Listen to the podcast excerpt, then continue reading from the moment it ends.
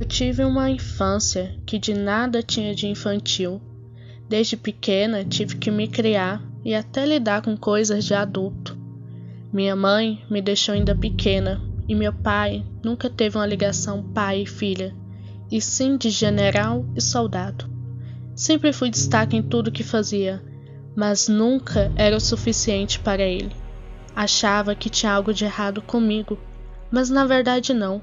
O errado era ele, que nunca pôde sequer dizer um bom trabalho para a própria filha.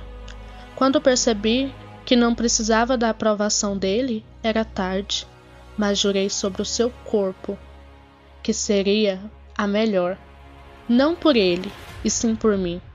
Hoje sou a general da nação do fogo, a maior entre todas, mas a honra dela foi manchada, e farei de tudo que os culpados paguem e assim restaurem o bom nome da nação.